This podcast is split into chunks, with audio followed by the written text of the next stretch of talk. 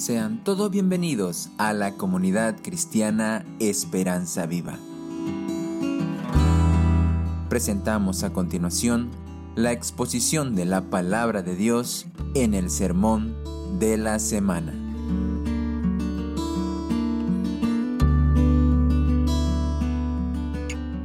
Para los que eh, no están quizás siguiendo el orden, estamos predicando el libro de Marcos, estamos haciendo una secuencia. Y el anterior domingo lo que vimos fue cuando el Señor Jesucristo multiplicó eh, los panes y los peces. ¿Qué pasó allí? Las multitudes quedaron emocionadas, quedaron impresionadas. Realmente 15 mil personas comieron panes y peces y repartían y repartían y repartían y repartían. Este, y la gente quedó emocionada.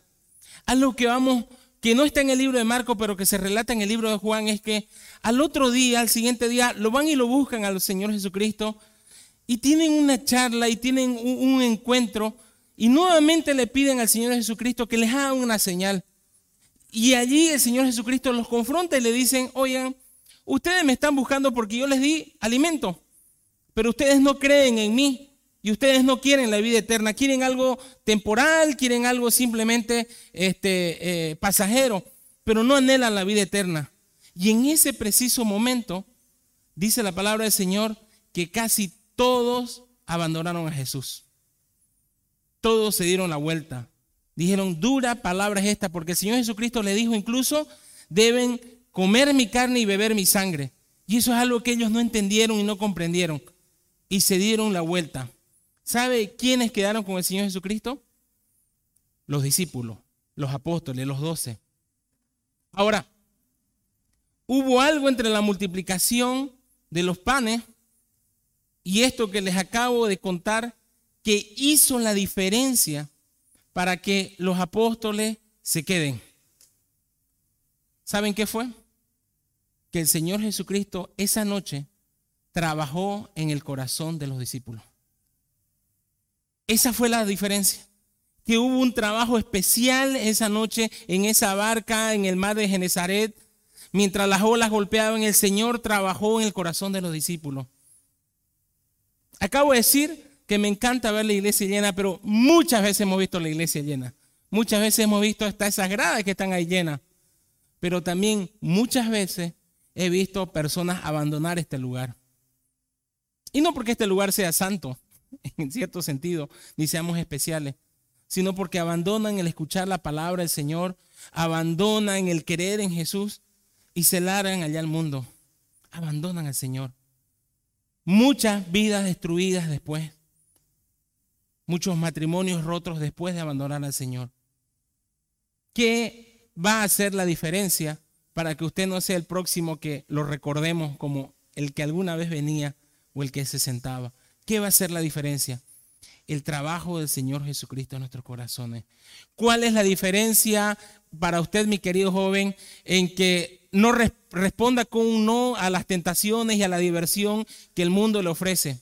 ¿Cuál es la diferencia, mi querido hermano o amigo, de no caer en adulterio la siguiente semana que viene? ¿Cuál es la diferencia? La diferencia es solo una, que el Señor Jesús trabaje en nuestros corazones. Acompáñeme a orar y que el Señor en esta mañana obre en nuestros corazones.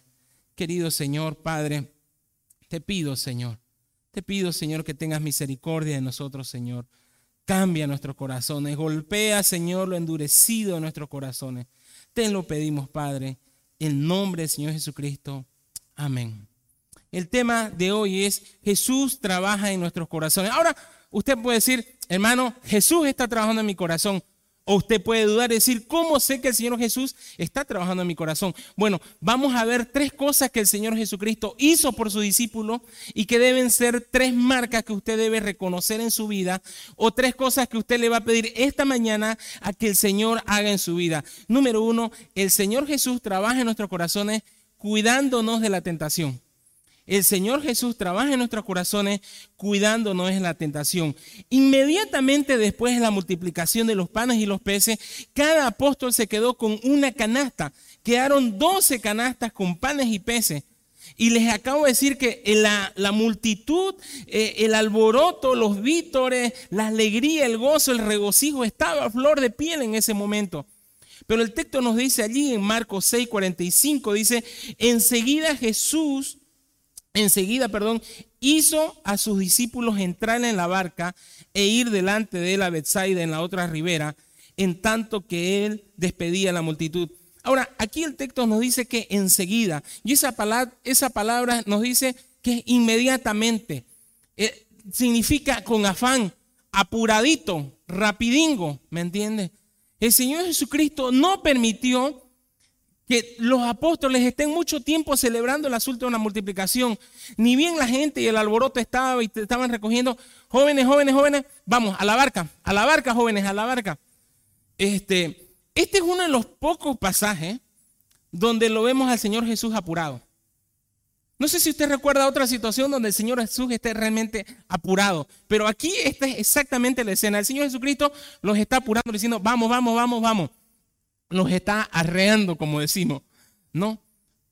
Señor Jesucristo, generalmente siempre por las películas, por lo que nos imaginamos, siempre nos imaginamos calmado, controlado, no agitado, en su forma de hablar pausada, con una voz grave, ¿no?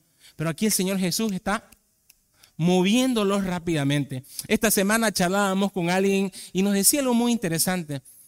Es siempre bueno discernir la voluntad de Dios para saber cuándo debemos caminar, cuándo debemos correr y cuándo debemos descansar.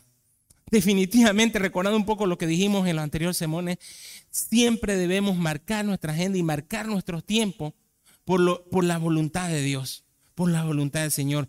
Y la voluntad de Dios, y para cuidar sus corazones, era que los discípulos se suban rápidamente a la barca. Pero no solamente lo hizo, lo hizo rápido, sino que la otra palabra que dice después de enseguida es hizo. ¿Saben qué significa esa palabra? Los obligó. Ellos no querían subir vamos a la barca. No, no, parece que hubo como que un poquito de, los obligó. Eso significa que los hizo subir a la barca. No querían, no querían realmente eh, perderse el momento. Estaban tan emocionados, estaban tan, tan disfrutando del calor de la gente, de los abrazos, la alegría del momento. Pero el Señor Jesús dice, jóvenes, a la barca. A la barca. ¿No? ¿Por qué?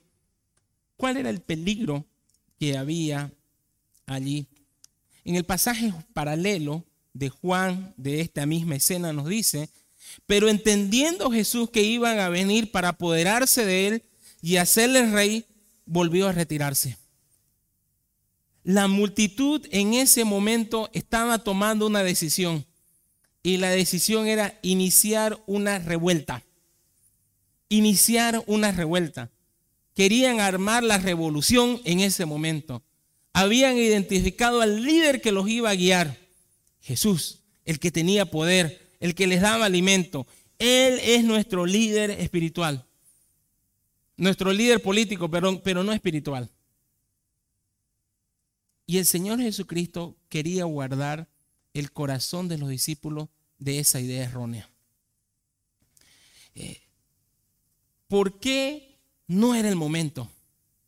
¿O cuál era la idea, como se llama, que había en el corazón de los discípulos. Y eso es algo que constantemente lo vamos a ver. Muchas veces los discípulos, muchas veces se peleaban de yo voy a ser más importante, yo voy a estar a cargo de Judea, yo voy a estar a cargo de Galilea. La mamá de uno de ellos, Señor Jesús, quiero pedirte algo. Cuando tú tomes el poder, que mis hijos se sienten a la derecha y a la izquierda. Y los demás se enojaron. Todo el tiempo, hasta casi en la última cena siempre fue la discusión de los discípulos, la toma del poder y la repartija de las pegas. Eso estaba allí latente en el corazón de los discípulos. Y apoyado por 15 mil personas, ¿ustedes no creen que ellos iban rápidamente a ser tentados por esa idea? Claro que sí, claro que sí. Pedro, Pedro, usted que es el que más habla, vamos, vamos, Pedro, vamos. Pedro, gobernador, ¿me entiendes? de la región de Judea y vos de Galilea, ¿me entiendes? El Señor Jesucristo quiere apartarlo de eso. Pero ahora, no simplemente, no simplemente eh, eh, tenemos que eh, ver que, que era algo simplemente político. Tenemos que ver un poco más abajo. Un poco más abajo. Porque ellos están diciendo, que nuestra mayor necesidad no es espiritual. Nuestra mayor necesidad es política. Nuestra mayor necesidad es quitarnos la opresión de Roma. Nuestra mayor necesidad es quitarnos a los soldados romanos molestos. Nuestra mayor necesidad es la gobernabilidad. Nuestra mayor necesidad es el día a día. Ellos no estaban viendo más allá. Ellos no estaban viendo más allá. Ellos estaban pensando en lo presente, en lo efímero y en lo temporal. Querían un rey, pero no pensaban en el reino. Tenían allí al que podía darle la vida eterna, pero simplemente querían a alguien que les dé alimento gratis a diario. Tenían allí a alguien que le podía liberar del castigo de sus pecados, pero ninguno de ellos reconocía su condición pecaminosa. Y todas esas ideas podían ser parte del corazón de los discípulos. Que ellos pierdan la bruja espiritual y se sumen al albor de la multitud, a los deseos de la multitud y que piensen ellos también en lo temporal y no en lo eterno. Y es por eso que el Señor Jesucristo le dice, váyanse. Y los sube a la barca. Dice el texto que él, entre tanto que él despedía a la multitud, fíjense, el Señor Jesucristo lo sube a la barca y él se queda literalmente a atender a esas 15 mil personas. Y decirle a sus casas, señores, pero Jesús, tú tienes que, a sus casas, señores, a descansar. Señor, tú tienes que ser el rey, a descansar. Vamos, vamos, a descansar. Y es muy tarde, a descansar. Él enfrenta la tentación y los libra a sus discípulos de esa idea. Aplicación práctica para nosotros. ¿Cuál es su mayor necesidad? ¿Qué es lo que usted está pensando que si tuviera eso sería feliz? ¿Cuál es su mayor necesidad? ¿Qué necesita usted?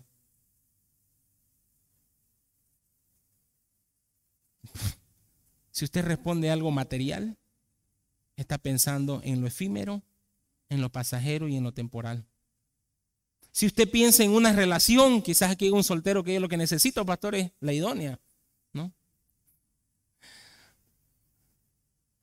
Hasta eso es temporal, porque eso llega solamente hasta la muerte. Al otro lado, ya no hay relaciones padre, hijo, esposo y esposa, solo estamos relacionándonos con el Señor Jesucristo. ¿Cuál es su mayor necesidad? La respuesta debe ser una sola. Cristo Jesús es mi mayor necesidad. Esa debe ser su respuesta. Ahora pienso como iglesia, ¿cuál es nuestra mayor necesidad? Un templo nuevo, más espacio, más equipo. ¿Cuál es nuestra mayor necesidad? Mis queridos líderes que están aquí, ¿cuál es la mayor necesidad de sus discípulos? ¿Cuál es la mayor necesidad de nuestra ciudad? ¿Qué necesita nuestra Santa Cruz? Vamos un poco más allá. ¿Qué necesita nuestro país? Y si usted ha entendido lo que estoy preguntando, debe responder a cada una de las necesidades una sola. Cristo Jesús. Nuestra vida necesita a Cristo. Nuestra iglesia necesita de Cristo Jesús cada día. Nuestra ciudad necesita de Cristo Jesús cada día. Y nuestra nación necesita de Cristo Jesús. Esa es nuestra mayor necesidad. Eso es el cambio profundo que va a producir todo y por lo eterno. Lo demás, que la izquierda, que la derecha, que sí, que no, que la bandera cuadro, que la de raya, es temporal, es efímero, que la economía que temporal y efímero. Lo único que garantiza realmente un futuro mejor es nuestra necesidad de Cristo. El estar lejos de la tentación, el estar lejos del pecado. Y el Señor Jesucristo aleja a los discípulos de la tentación. Esa es la primera cosa que Él hace para cuidar sus corazones. Y la segunda cosa que Él hace es que una vez despachó a la multitud, dice el texto allí, y después de que los hubo despedido, se fue al monte a orar. Quiero que piense en el día que ha tenido el Señor Jesucristo. Comenzamos esta escena cuando los discípulos vienen retornando de la misión de predicar el Evangelio y cuentan las buenas nuevas al Señor Jesucristo. Y el Señor Jesucristo les dice, vamos a descansar. Y hace un pequeño retiro espiritual y los lleva a esta montaña alrededor de Bethsaida y les dice, subamos aquí a la montaña y les empieza a hablar y les empieza a enseñar y les empieza a animarles. No es que descansaron, ¿me entiende? Inmediatamente luego de un par de horas apareció esta multitud de unas 15 mil personas. Y el Señor Jesucristo sanó, y el Señor Jesucristo predicó, y el Señor Jesucristo produjo los panes y peces. El texto nos dice que fue una actitud de que las, cestas iban pasando, bajaban desde las manos del Señor Jesucristo a las manos de los apóstoles y se iba repartiendo. Y así es como cuando las hermanas aquí este, están sirviendo la comida, cuando hay comida, ¿no? Esos platos van saliendo del comedor y usted no sabe cómo le hacen, pero salen y salen las bandejas. Exactamente eso fue lo que pasó. Y el Señor Jesucristo ha tenido un día cargado, físicamente agotador en extremo. Dicho sea de paso, están en un valle, están en un desierto, no hay comodidades. Y en su humanidad, el Señor Jesucristo, y en su agotamiento, decide algo, orar. Orar por sus discípulos, pero también yo creo que orar por él mismo. Fíjense que la primera tentación que tuvo que enfrentar el Señor Jesucristo fue cuando él se fue al desierto y Satanás le ofreció lo que estas mismas personas están diciendo es que es hacerlo rey. Jesús, puedes gobernar ahora. Hoy puedes tener los reinos si tan solo me adora. Y esa fue una lucha espiritual para el Señor Jesucristo. Bueno, el Señor Jesucristo también, no con Satanás, pero a través de las personas, Satanás está diciendo lo mismo. Reina, reina, reina. Yo creo que el Señor Jesucristo, de tan cansado que estaba, de tan agotado que estaba, se dijo a sí mismo, yo necesito orar. Necesito contarle a mi Padre, necesito estar con Él. Necesito recargar fuerza y necesito sobre todo orar por esto que he mandado para que el Señor guarde sus corazones cuán diferente somos nosotros del Señor Jesucristo. Terminamos aquí el culto, estuvimos en la movida ministerial y decimos, domingo, ahora sí, a descansar, ahora sí, a peliculear, ¿me entiende? Es momento de descansar. Y luego nos preguntamos por qué espiritualmente nuestra semana nos va miserablemente. Y llega el próximo domingo usted aquí golpeado, estropeado, hecho trapo por el pecado. Porque usted mismo no tuvo cuidado de su alma. Pero el Señor Jesucristo ora. ¿Cómo oraba el Señor Jesucristo? en Lucas 22, 33 tenemos eh, un ejemplo de oración. El Señor Jesucristo dice, pero yo he rogado por ti, le dice a Pedro, que tu fe no falte. Y una vez tú vuelto, confirme a tus hermanos. El Señor Jesucristo oraba constantemente por su discípulo. Estaba siempre ardientemente y contendientemente luchando por el corazón de ellos. En la oración sumo sacerdotal en Juan 17:9, el Señor Jesucristo dice en una oración, yo ruego por ellos, no ruego por el mundo, sino por los que me diste, porque son tuyos. Aquí hay una verdad profunda. El Señor Jesucristo dice, yo ruego por ellos, no por el mundo. Si usted entregó y rindió su vida al Señor Jesucristo, si usted ha nacido de nuevo, tiene un intercesor por su vida. El Señor Jesucristo, el que está sentado al lado del Padre, intercediendo y llevando sus oraciones al Padre e intercediendo por usted. ¿Saben que usualmente cuando una persona está desprovista de recursos o no sabe lo que va a hacer o se larga a hacer algo que, no tiene cuidado, generalmente se dice, esa persona está a la de Dios, ¿no? Pero sabe que este texto es interesante porque dice todo lo contrario. Dice más bien de que los hijos de Dios están cubiertos por la oración del Señor. Ellos son cuidados y protegidos de la tentación y ellos tienen un intercesor. Entonces, los que no han entregado su vida a Dios, los que están lejos de todos recursos, es verdaderamente los que están sin Dios. Usted nunca, ¿cómo se llama? Usted sí está la de Dios. Déjeme decírselo así. Porque el Señor está intercediendo por usted. Y las demás personas que están allá afuera están sin un intercesor. Solo el corazón del Padre para orar por un hijo. ¿Cierto? Solo el corazón de una madre para ver que son las 11 de la noche y el muchacho no llega a casa. Y no simplemente irse a casa y, bueno, cualquier rato llegará. ¿Cierto? Cuando un hijo viaja, así sea grande, ¿no ve? El corazón de la madre está allí. Es lo mismo con el corazón del Señor Jesucristo. Él ora y mira por cada uno de nosotros y está intercediendo. Ese es el corazón del Señor por sus hijos. Recuerdo la historia de una mamá. Estábamos hablando acerca de la oración y me dice, hermano Freddy, he aprendido bastante acerca de la oración y he aprendido lo siguiente, que cuando el Señor incomoda mi corazón y siento que debo orar, he aprendido a ese momento, si aún estoy cocinando, dejar la cocina a la mitad e ir a interceder. Y ella me contó una experiencia, dice que ella empezó a sentir, justamente su hijo no llegaba y empezó a sentir ese peso en su corazón. Y le empezó a luchar con las ideas, no, de que me estoy preocupando, pero otra vez allí estaba incomodándole eso.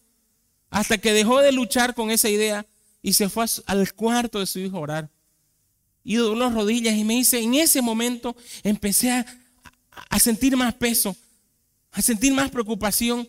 Y empecé a llorar y a clamar por la vida de mi hijo, llorar y clamar por la vida de mi hijo, porque él estaba apartado del Señor. Y clamaba esta mamá y clamaba y clamaba esta mamá. Finalmente, de un poco más de una hora, me dice, finalmente Señor llegó y dio paz a mi corazón.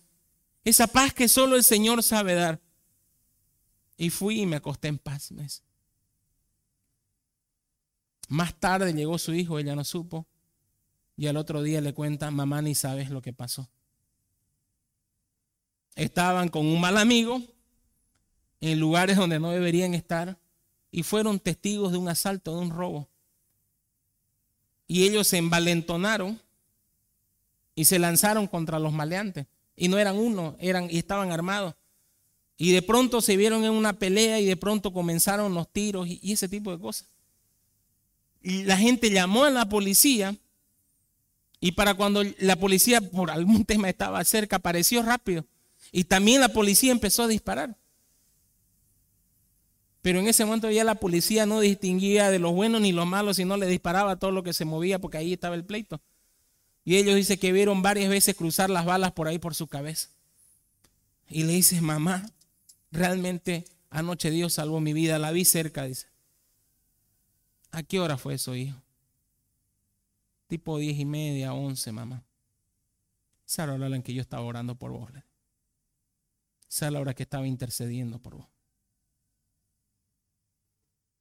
Intercesión, mis queridos hermanos quiere alejarse del peligro, quiere alejarse de la tentación, doble rodillas.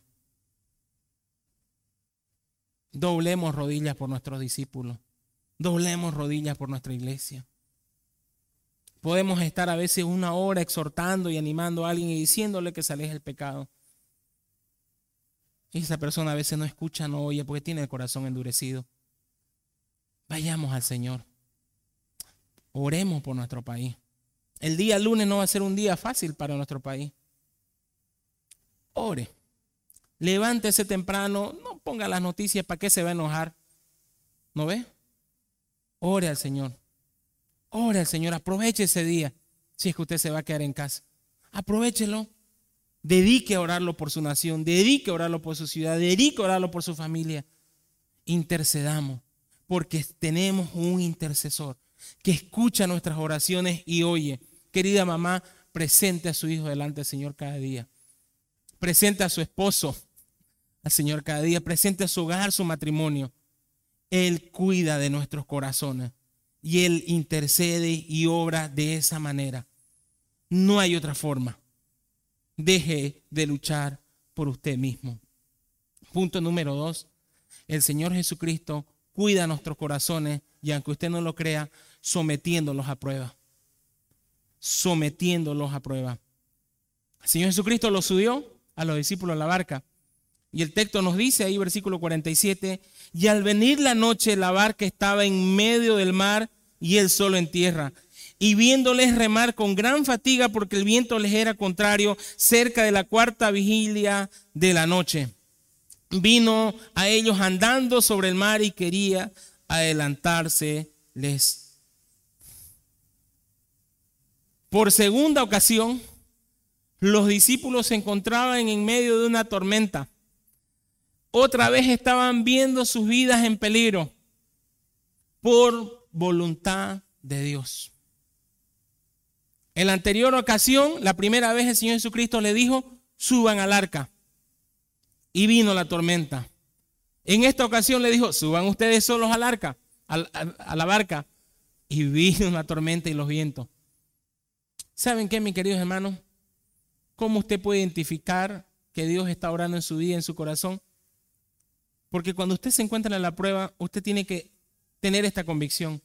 Estoy pasando esta prueba, estoy pasando esta situación por voluntad del Señor.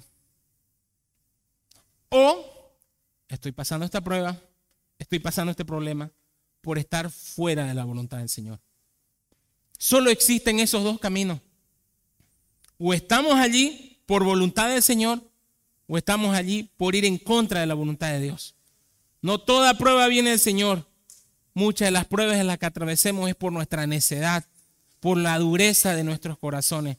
Ahora, por la voluntad del Señor, los discípulos están ahí. ¿Pero por qué? El texto aquí al final, en el versículo 52, nos dice por qué el Señor Jesucristo va a someter a prueba a sus discípulos. ¿Saben por qué? Versículo 52 porque aún no habían entendido lo de los panes por cuanto estaban endurecidos sus corazones. El corazón de los discípulos estaba duro. No comprendían la verdad espiritual. No comprendían quién era el Señor Jesucristo. Y es por eso que el Señor Jesucristo decide someterlos a prueba.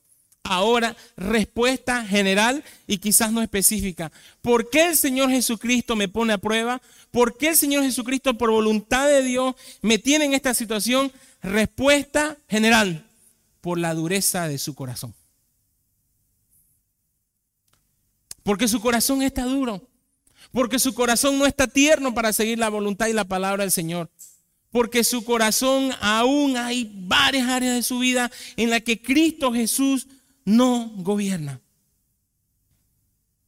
Y es por eso que los discípulos seguramente se subieron con un viento calmo, tranquilo a la barca. Aproximadamente lo que ellos tenían que cruzar era unos 8 kilómetros. Debía tomarle un par de horas solamente. Pero el texto nos dice que llevan muchas horas en el mar y que están remando y fatigando y fatigando y fatigándose y no logran llegar a destino. No sabemos la hora exacta en la que ellos subieron a la barca, pero podemos asumir de que la comida fue entregada en el horario de la cena entre las 6 y las 7 de la noche.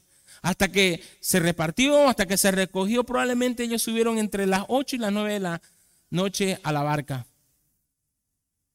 Y cuando dice el texto, y al venir la noche es que se les hizo tarde, es como cuando usted dice, uy, ya son las 10, ya son las 11, ya es tarde, ¿cierto? Tenemos esa expresión. Bueno, es exactamente lo que está diciendo. O sea, ya es tarde, ya son las 10, son las 11, y no pueden avanzar. Han estado luchando con vientos contrarios. Un poco diferente a la primera escena, es que en la primera escena realmente era una tormenta que estaba con todo y que pensaban que iba a despedazar la barca y que iban a morir. Aquí no, aquí el viento está golpeando, las olas están golpeando, pero parece que no ven sus vidas en riesgo. Simplemente no pueden controlar la barca, no pueden llegar a destino y están, vos aquí, vos allá. Recuerden que de los doce discípulos, aproximadamente entre 6 y 7 eran pescadores profesionales. Sabían del oficio, Sabían en qué aguas estaban. Era exactamente el lugar donde ellos habían nacido, crecido. Sus padres probablemente habían sido pecadores, sus abuelos probablemente habían sido pecadores. Así que estos hombres rudos están allí remando, remando, remando, remando, remando. Y no pueden. Y no pueden. ¿Por qué el Señor Jesucristo los tiene allí remando? Para confrontarlos con su necesidad para que ellos entiendan cuál era su verdadera necesidad.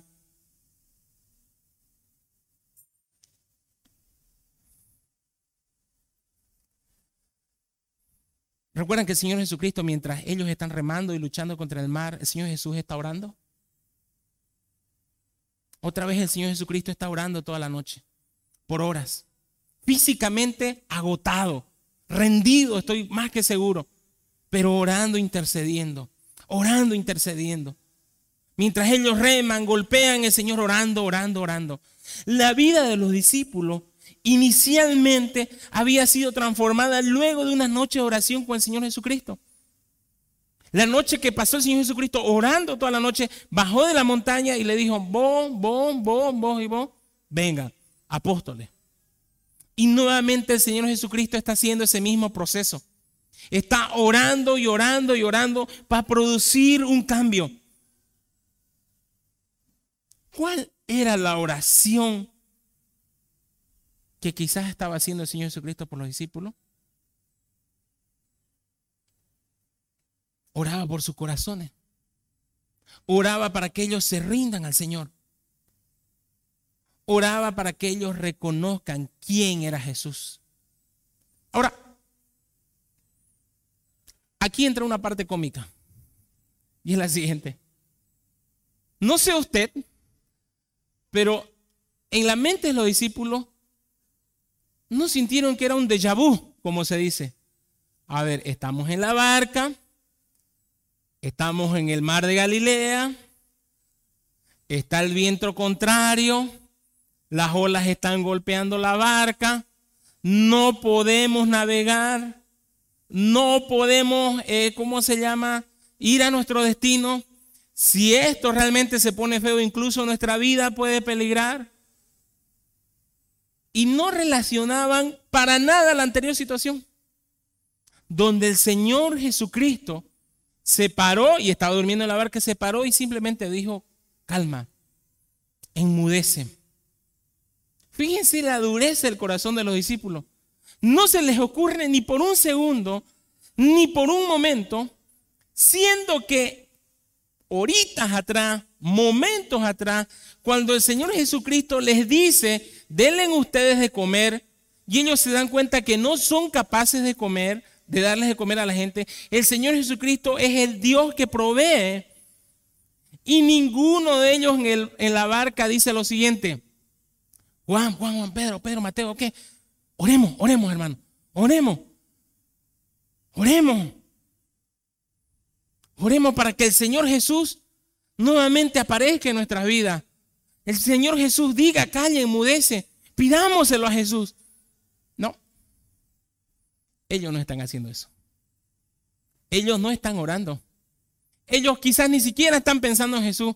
Y vaya a saber si alguno de ellos no renegó y dijo más bien, Jesús nos mandó y mira otra vez en la que estamos, ¿me entiende? Porque estaba en su corazón endurecido. Estaba en su corazón endurecido. Tres días pasó Jonás en el vientre del pez y al tercer día recién el corazón durazo de Jonás dobló rodilla. Dobló y oró. Maestro de escuela dominical, ese es el punto de la historia de Jonás.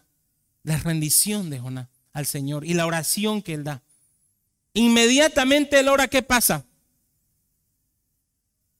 El pez lo vomita. En la anterior situación de la barca, cuando lo despiertan a Jesús y dicen, Señor, haz algo, inmediatamente calmó la tormenta. Pero aquí van horas y horas y horas de esfuerzo. El texto nos dice que realmente estaban agotados, que realmente estaban haciendo un esfuerzo muy grande. Pero a ninguno de ellos se le ocurre orar. Aplicación para nosotros. ¿Cuál es su primera reacción en medio de la prueba? ¿Cuál es su primera reacción en medio de su necesidad? ¿Cómo enfrenta usted las tormentas de la vida? ¿Cómo lo hace? ¿Cómo comienza usted su día? ¿Cómo es la vida de oración de nuestra iglesia? ¿Cómo es? ¿Saben qué? Estamos orando de lunes a viernes a las 6:15 de la mañana y los domingos en la noche. Fuera muy raro que usted me responda lo siguiente, hermano, yo soy una persona de oración. Yo realmente soy una persona de oración. Y que todos puedan responder de alguna manera así. Y que extrañamente teniendo tantas personas de oración aquí, tantas personas que se rinden al Señor cada día, ninguno de ellos pase por las 6 y 15 para orar por otro. O que se sumen al grupo el domingo en la noche para estar intercediendo. Sería raro, ¿cierto? Yo creo que es más normal del asunto. Como son nuestros grupos de oración, así es la oración de la iglesia, así es la oración de la familia de ustedes, y ese es el lugar que ocupa la oración en la vida privada de cada uno de ustedes. Les encanta esforzarse, remar solo, dar lo mejor de sí y no llegar a ningún lado. Están allí remando, remando, remando, remando, remando, renegando todos los días con el esposo. Todos los días, todos los días. O el esposo renegando todos los días con la esposa. O los padres renegando con el muchacho adolescente, todos los días reteándolo, reteándolo, reteándolo, luchándolo. Y de luego para el final sí, y no cambia. ¿Se ha puesto a pensar de que usted está en esa misma escena? ¿Está como los discípulos, remando, y no dobla rodillas delante del Señor? Ese era el punto. Si en ese momento los discípulos se reunían a orar y clamaban por ayuda al Señor Jesucristo, ¿no creen que Él iba a aparecer en ese mismo instante e iba a hacer lo que hizo la anterior vez, decir, calla, enmudece? Ese era el punto. Pero ellos no creían que era Dios, no creían que tenía el poder. No sé, de alguna manera creían que le salió por chiripazo todo lo anterior al Señor Jesucristo, por suerte, pero no creían que el Señor Jesucristo lo fuera a hacer de nuevo. Y yo no sé por qué exactamente nosotros creemos que la obra de Dios podemos hacerla sin Dios. Creemos que el trabajo y el ministerio de la iglesia podemos hacerlo sin Dios. Jóvenes, ayer salieron a evangelizar.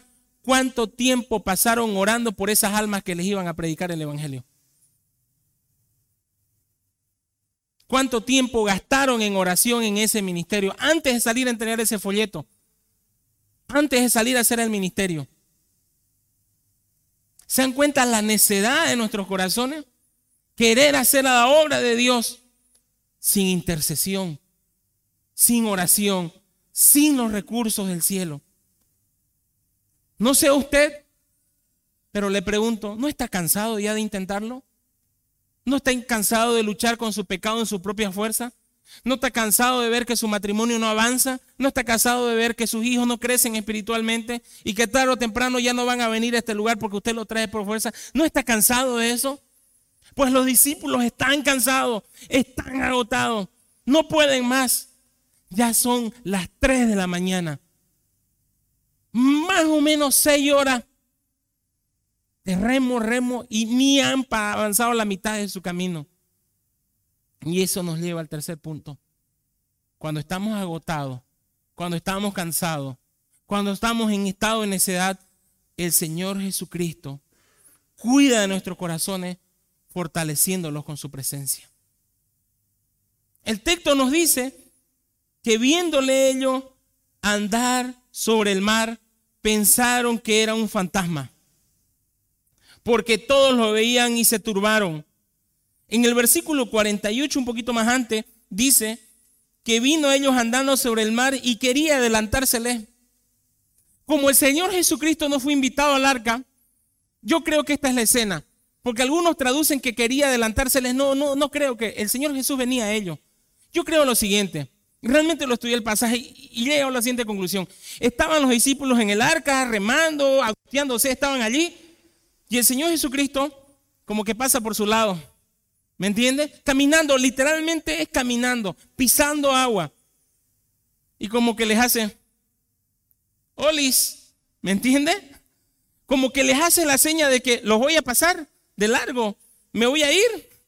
Ustedes no me invitan, ustedes no me han llamado, como no me han llamado, hola, ¿cómo andan? ¿Saben por qué creo eso? Es porque Pedro, en el relato de Mateo, que aquí no está en Marco, le dice, Señor Jesús, quiero ir donde tú estás. Aparece que tú, Señor Jesucristo, vas a llegar a destino. Yo quiero salirme de esta arca, de, este, este barquito. Señor Jesucristo va a pasarlos de largo. No tiene misericordia y como que se detiene y los mira. Y ellos, el texto dice que pensaron que era un fantasma y gritaron. Realmente esos doce hombres rudos pegaron el grito de su vida al ver la presencia del Señor Jesucristo allí. Era la hora más oscura, las 3 de la mañana, la cuarta vigilia. Ellos contaban 3, 3 y 3, desde las 6 de la tarde, la cuarta, desde las 3 de la mañana. Pegaron un grito grande y se turbaron. El Señor Jesucristo llegó cuando ya no había más fuerza. El Señor Jesucristo llegó cuando ya no había ánimo. Y lo primero que les dicen es, tened ánimo, tened ánimo, yo soy, no temáis. ¿El Señor Jesucristo pudo enviar un ángel? Sí, pudo enviar un ángel. El Señor Jesucristo pudo enviar una voz del cielo que diga esta palabra, tengan ánimo muchachos, ánimo. Pudo haber hecho eso, pero el Señor está allí con su presencia. No fue llamado, pero Él está allí misericordiosamente, amorosamente, para trabajar en el corazón de ellos. Sé que toda esta mañana he sido un poco duro con ustedes, pero déjenme decirle algo. El Señor está aquí. El Señor está en su hogar. Esperando que usted doble rodilla. Esperando que usted clame. Él quiere y desea hacer una obra en su vida. Él quiere verlos levantarse. Él quiere verlos levantarse en victoria. El Señor Jesucristo dice, tengan ánimo. Ánimo. Me encanta la versión en inglés que utiliza la palabra tengan coraje. Pero esta no es una simplemente una, una, una, una arenga, ¿me entiende? Decir, vamos, sino que está garantizada por su presencia. Tengan ánimo porque yo estoy aquí. Tengan ánimo porque mi presencia, mi fuerza, mi fortaleza, mi poder está aquí ahora disponible para ustedes. Tengan ánimo, yo soy el título glorioso del Señor Jesucristo, el título que indicaba su deidad. Él es el pan de vida, Él es la roca, ¿me entiende? Del Antiguo Testamento, Él es Dios, Él es el camino, Él es la verdad, Él es la vida. Tengan ánimo, dice el Señor Jesucristo, yo soy, yo soy. Cuando el Señor Jesucristo está presente, la victoria está garantizada. Cuando el Señor Jesucristo está presente, el pecado va a ser derrotado. Cuando el Señor Jesucristo está presente, su esposo va a cambiar, su esposa va a cambiar, la familia va a ser transformada. Y cuando el Señor Jesucristo está presente, la iglesia va a cambiar. La iglesia va a crecer. Las personas van a escuchar el Evangelio. Las personas se van a reunir. Van a llegar solos, mi querido hermano. No es, más no es necesario que lo vayamos a traer, aunque sí es necesario que vayamos a evangelizar. No estoy diciendo lo contrario. Pero cuando el Señor Jesucristo está presente, tengan ánimo, tengan ánimo, tengan coraje, tengan valentía. La victoria está garantizado. No temáis, cerró el Señor Jesucristo. No tengan miedo descansen. Yo estoy aquí. Qué maravilloso. Qué glorioso que la presencia del Señor Jesucristo llega a ese momento. Y eso lo cambió todo. Lo cambió profundamente todo para la vida de los discípulos. ¿Por qué? Porque cuando dijo no teman y subió a ellos en la barca y se calmó el viento Y ellos se asombraron en gran manera y se maravillaban como si no fuera la primera vez que hubiera hecho el Señor Jesucristo. Otra vez, miren el corazón endurecido. Oh, cuando Cristo viene a la barca, se calma todo. Cuando Cristo viene, eh, todo va a estar bien. Ahora, una aplicación errónea que podíamos tomar este texto es lo siguiente, decir, cuando el Señor Jesucristo viene a mi vida, voy a estar sin problema. Cuando el Señor Jesucristo viene a mi vida, voy a estar con la salud intacta. Cuando el Señor Jesucristo venga a mi vida y suba a mi barca, los negocios van a ir bien. No. ¿Recuerdan el error del que los salvó el Señor Jesucristo antes? El Señor Jesucristo no está aquí para lo temporal y lo efímero, está para lo eterno. El Señor quiere obrar en su vida porque quiere darle vida eterna. El Señor Jesucristo está aquí por su reino. El Señor Jesucristo está aquí para que usted pase con Él la eternidad. Y es cierto, la bendición del Señor puede hacer que las cosas mejoren, pero también puede ser cierto que el Señor le mantenga en prueba, que el Señor no le quite esa enfermedad. Pero si el Señor está con usted, mi querido hermano, nuevamente tengan ánimo. Dios está con usted. Y si usted se va de este lugar, se va de este mundo, se va a ir al lugar de su presencia. Ya no más dolor, ya no más enfermedad, ya no más sufrimiento, ya no más política. La presencia del Señor. Eso era lo que el Señor Jesucristo quería hacer y quería garantizar con los discípulos. Que ellos entiendan de que se trataba de algo espiritual. Mateo nos dice en el pasaje paralelo que ellos, dice, entonces los que estaban en la barca vinieron y le adoraron diciendo, verdaderamente eres el Hijo de Dios. Se hizo la luz, cambió el chip. A partir de allí ellos han sido cambiados. Reconocen que ahora están con el Hijo de Dios. Y es por eso que al otro día, ni bien amanezca, cuando el Señor Jesucristo se enfrenta a la multitud, cuando el Señor Jesucristo le dice, tienen que comer y beber mi sangre, Pedro, cuando todos se van y el Señor Jesucristo les mira también a ellos y dice, ¿y ustedes se van a ir? Pedro responde, solo tú tienes palabras de vida eterna. Pedro ya no está preocupado por el pan, Pedro ya no está preocupado por los peces. Los discípulos ya no están preocupados por la situación política en Israel. Ya no están pensando en ese momento que las cosas mejoren. Solo quieren una sola cosa, las palabras de vida eterna. Ahora sí saben que el Señor Jesucristo va a calmar su mayor necesidad y ahora le adoran como Él es, como el Rey, como el soberano.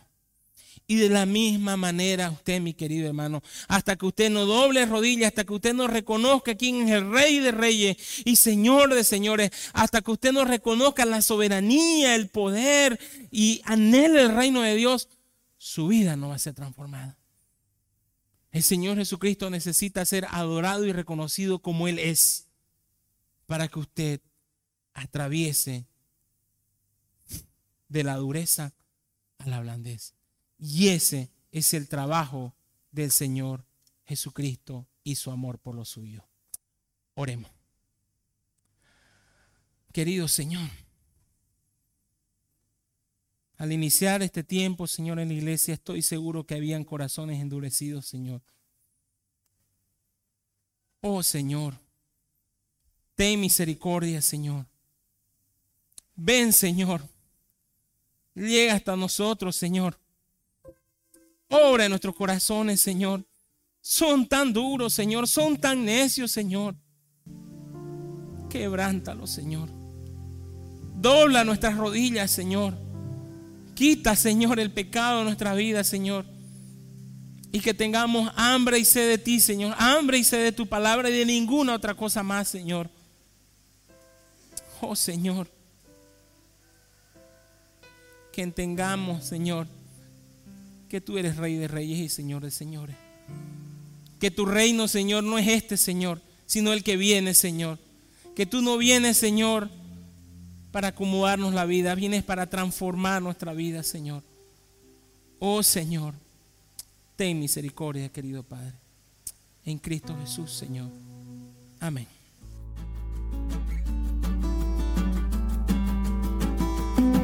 Si usted desea más información o comunicarse con nosotros, Puede visitar nuestras redes sociales en Facebook, Instagram o YouTube con el nombre Comunidad Cristiana Esperanza Viva. Desde Santa Cruz, Bolivia. Gracias por escucharnos. Hasta la próxima.